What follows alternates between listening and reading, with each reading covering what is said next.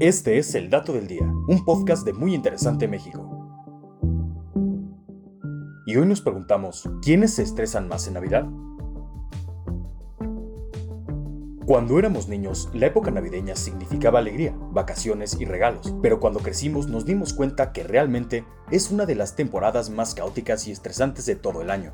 Varios estudios revelan que las compras navideñas y todos los compromisos sociales de la época provocan un mayor cansancio físico y mental, Además, los problemas económicos y peleas familiares, la falta de ejercicio y malos hábitos alimenticios que normalmente se presentan en diciembre también contribuyen a mayor ansiedad. Se calcula que 6 de cada 10 personas adultas presentan episodios de estrés durante estas fechas, y las más afectadas son las mujeres, pues a comparación de los hombres presentan el doble de síntomas provocados por el estrés.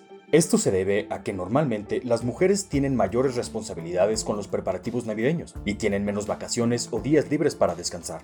Informes reportan que los síntomas más comunes son el insomnio, dolores de cabeza, dolores musculares y problemas estomacales. Y además de estos síntomas, es muy probable que la gente tenga una mayor irritabilidad, exceso de pensamientos negativos y hasta dificultad para respirar. Lo bueno es que existen varias recomendaciones para evitar situaciones estresantes durante esta época.